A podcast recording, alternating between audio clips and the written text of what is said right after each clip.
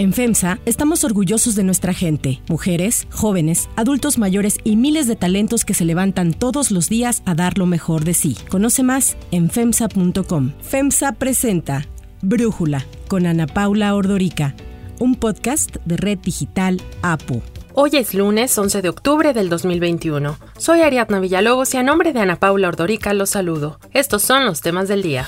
1. Fotografían a Lozoya en restaurante Junán. Este fin de semana, el exdirector de Petróleos Mexicanos, Emilio Lozoya Austin, quien se encuentra acusado por la Fiscalía General de la República de operaciones con recursos de procedencia ilícita, cohecho y asociación delictuosa, fue presuntamente fotografiado en la terraza del restaurante chino Junán, ubicado en Lomas de Chapultepec, por la periodista Lourdes Mendoza. En un mensaje publicado en su cuenta de Twitter, la columnista señaló, aún con brazalete, el criminal confeso Emilio Lozoya se da la gran vida, Junán de las Lomas, obvio, gracias a la protección de la FGR. Además, le miente al juez de lo civil diciendo que está arraigado. Ante esta noticia, personajes opositores al gobierno de Andrés Manuel López Obrador se manifestaron en redes sociales para evidenciar su molestia ante las instantáneas, pues aseguraron no se está impartiendo justicia en el caso del exfuncionario federal. A pesar de haber sido vinculado a dos procesos penales por los casos agronitrogenados y Odebrecht, el exdirector de Pemex negoció con la FGR para convertir en testigo colaborador del Ministerio Público y aportar información que lleve a sancionar a altos exfuncionarios relacionados con la entrega de sobornos, actos de corrupción y la adjudicación irregular de contratos de obra pública durante administraciones anteriores. Hasta el momento, ni el fiscal general de la República, Alejandro Hertz Manero, ni ningún funcionario de la dependencia se han manifestado al respecto.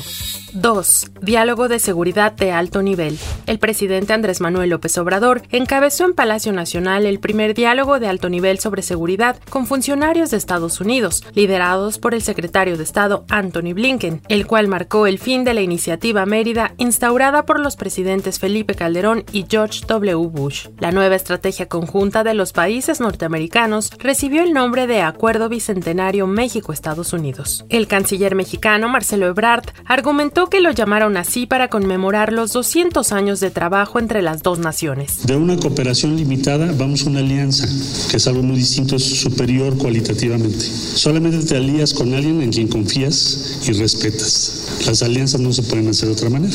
Entonces, respeto, corresponsabilidad y reciprocidad, los fundamentos de la alianza. Este encuentro de seguridad de alto nivel se desarrolló con la presencia de funcionarios como el secretario de Gobierno, Adán Augusto López, y Alejandro Mallorca, titular de la Oficina de Seguridad Nacional estadounidense, para profundizar en el tráfico de drogas y personas entre México y el vecino del norte, poniendo especial atención en la frontera entre ambos países. El embajador de Estados Unidos en México, Ken Salazar, aseguró que el gobierno de su país pidió que permita que sus agentes operen en México, incluidos los de la Administración de Control de Drogas. Para Brújula, Alejandro Ope, experto en seguridad, habla sobre el tema. Están presentando este entendimiento bicentenario como un cambio radical con respecto al marco de la Universidad Mérida. Si uno ya se mete al detalle, pues hay más inercia, continuidad que cambio. Lo que se presenta como acciones concretas en la propia declaración conjunta, la posible firma de un par de, de memorandos de entendimiento, uno sobre adicciones, otro sobre control de precursores, la creación de grupos de trabajo temáticos, uno sobre ciberseguridad, otro sobre tráfico de armas, hablan de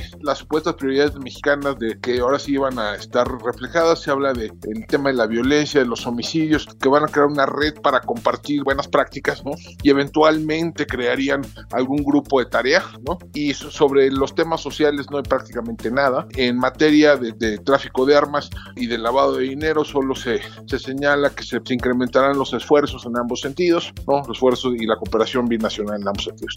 Todos estos temas, de alguna manera, ya fueron incluidos en la iniciativa Mérida, ¿no? En contrario a lo que dijo este, el canciller, la iniciativa Mérida no se limitaba a capturar capos, ¿no? Financiar una infinidad de, programas que se pueden encontrar fácilmente, ¿no? Con una googleada. Entonces, no, no hay mucho nuevo. Tras esta reunión, el Departamento de Seguridad Nacional de Estados Unidos anunció que cancelará todos los contratos restantes para la construcción del muro en la frontera con México, que fue uno de los pilares de la administración de Donald Trump.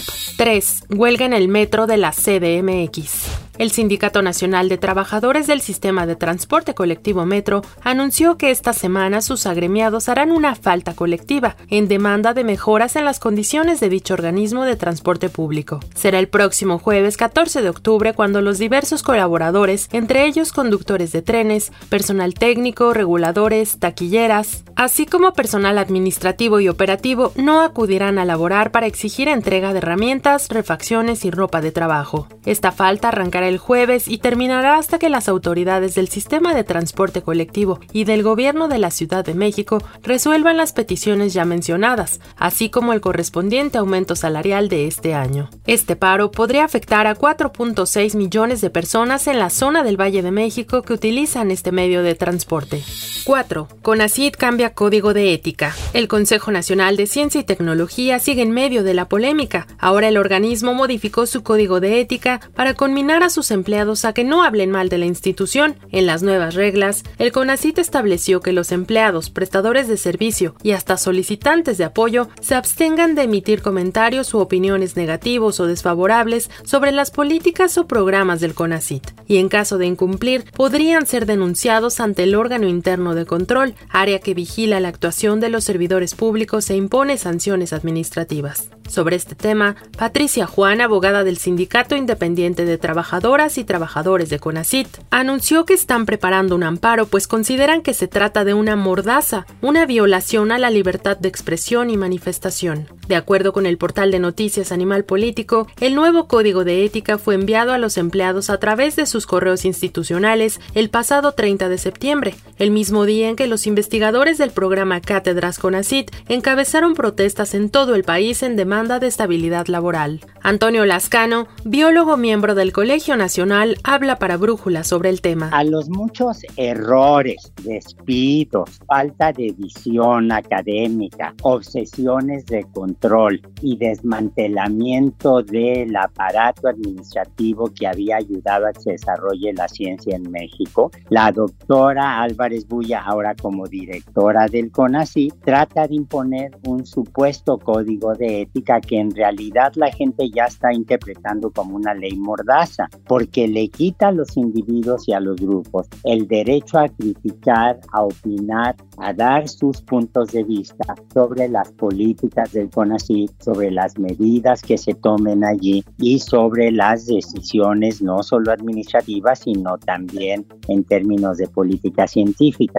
Es un error brutal, es un error brutal que es violatorio a la libertad de expresión es una exceso de intento de control de los puntos de vista, no solo de quienes trabajan en el CONACYT, sino de que quienes están también asociados de repente a comisiones de trabajo. Y el código que ella presenta tiene una serie de ambigüedades tan terribles que en este momento, por ejemplo, quienes hemos sido elegidos por la comunidad para evaluar los informes del Sistema Nacional de Investigadores, nos topamos con que no sabemos si van a intentar aplicar ese código a nosotros o no. Yo creo que esto es la cereza del pastel de la incapacidad de la doctora Álvarez Bulla para dirigir de manera correcta el CONACYT 5. Accidente aéreo en Rusia. La Dirección Regional del Ministerio de Emergencias de Rusia informó que 16 personas murieron al estrellarse un avión ligero L-410, a bordo del cual volaban 21 paracaidistas y dos tripulantes, en la localidad de Menselinsk, al este de Tartarstán.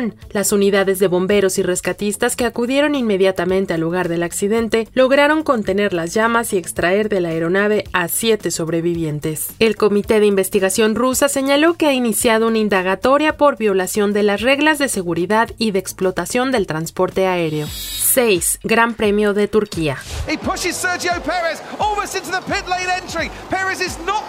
This one up without a fight, and they are almost level pegging as they start the next lap. Hamilton's got better acceleration as down towards turn one we go. Has Hamilton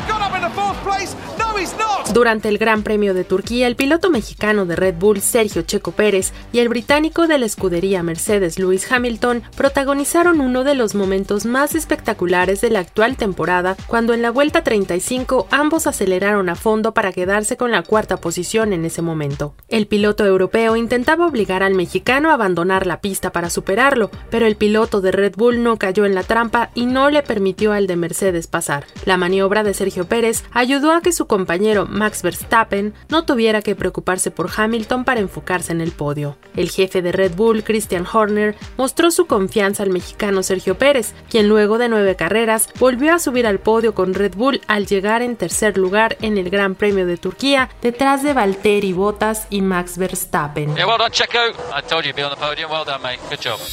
7. Nobel de Economía. Hoy se dará a conocer el Premio Nobel de Economía, el último galardón en revelarse este año. De acuerdo con Thomson Reuters, los economistas preferidos para ganar el galardón son Carmen Reinhardt, profesora del Sistema Financiero Internacional de Harvard Kennedy School, por su estudio sobre las crisis financieras y el papel del gobierno y el uso de la deuda pública precisamente para afrontar la crisis que trajo la pandemia de COVID-19. Yeshua David Angrist, economista israelí estadounidense y profesor de economía en el Instituto de Tecnología de Massachusetts, quien trabajó en temas de mercado laboral, inmigración, y Economía de la Educación. Otro de los candidatos, según los expertos, es el también profesor estadounidense David Odrich, director del Instituto de Estrategias de Desarrollo en la Escuela de Asuntos Públicos y Ambientales O'Neill de la Universidad de Indiana, reconocido por la investigación pionera sobre el espíritu empresarial y la innovación y la competencia. Si te gusta escuchar Brújula, te invitamos a que te suscribas en tu aplicación favorita o que descargues la aplicación Apo Digital. Es totalmente gratis y si te suscribes será más fácil para ti escucharnos. Además, nos puedes dejar un comentario o calificar el podcast para que sigamos creciendo y mejorando para ti. A nombre de Ana Paula Ordorica les agradezco por su atención. Yo soy Ariadna Villalobos. Brújula lo produce Batseba Feitelson. En la coordinación y redacción, Christopher Chimal y en la edición, Omar Lozano. Los esperamos mañana con la información más importante del día. Oxo, Farmacias ISA, Cruz Verde, Oxo Gas, Coca-Cola FEMSA, Invera, Torrey y PTM son algunas de las muchas empresas que crean más de 245 mil empleos tan solo en México y generan valor como parte de FEMSA. FEMSA presentó Brújula con Ana Paula Ordorica, un podcast de Red Digital APO.